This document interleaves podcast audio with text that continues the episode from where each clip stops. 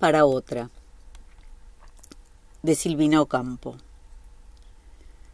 Esperaba verlo, pero no inmediatamente, porque hubiera sido demasiado grande mi perturbación. Siempre postergaba nuestro encuentro, por algún motivo que él entendía o no.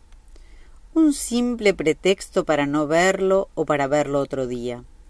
Y así pasaron los años sin que el tiempo se hiciera sentir, salvo en la piel de la cara, en la forma de las rodillas, del cuello, del mentón, de las piernas, de la inflexión de la voz, en el modo de caminar, de escuchar, de colocar una mano sobre la mejilla, de repetir una frase, en el énfasis, en la impaciencia, en lo que nadie se fija, en el talón que aumenta de volumen, en las comisuras de los labios, en el iris de los ojos, en las pupilas, en los brazos, la oreja escondida detrás del pelo, en el pelo, en las uñas, en el codo. Ay, en el codo. En la manera de decir qué tal, o realmente, o puede ser, o a qué horas, o no le conozco.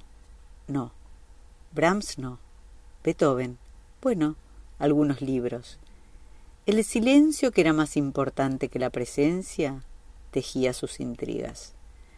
Ningún encuentro que no fuera totalmente absurdo se producía, un montón de paquetes me cubría, y él, comiendo pan, y empuñando una botella de vino y una de Coca-Cola, pretendía estrecharme la mano.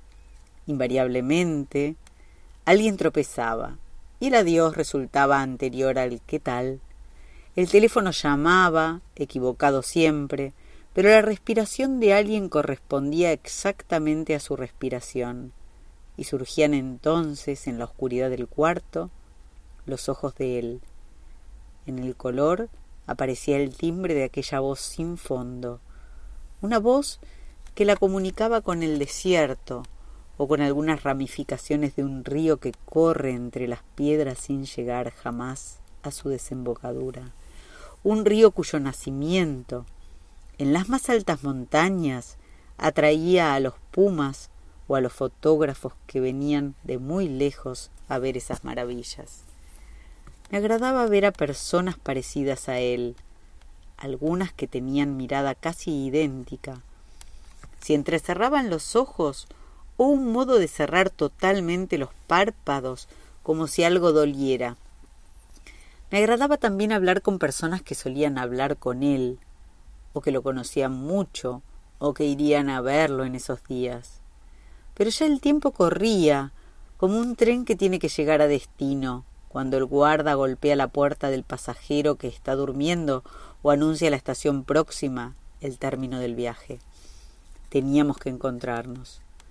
Tan acostumbrados a no vernos estábamos que no nos vimos, aunque no estoy segura de no haberlo visto, siquiera por la ventana.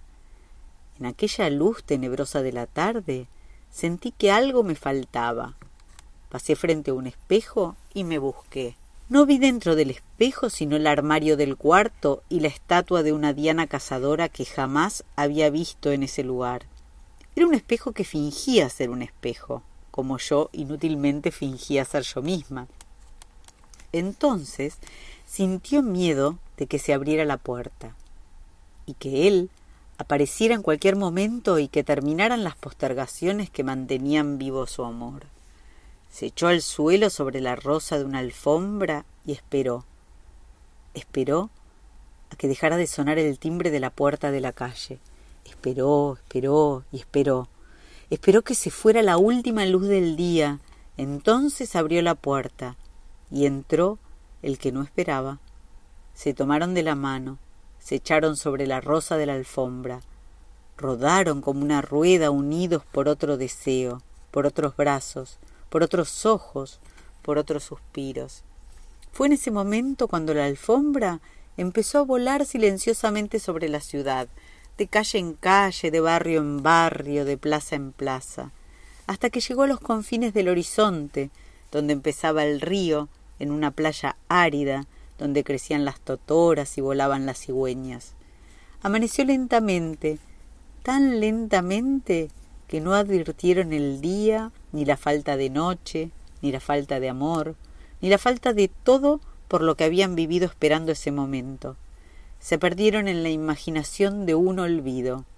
Él para otra, para otro ella, y se reconciliaron.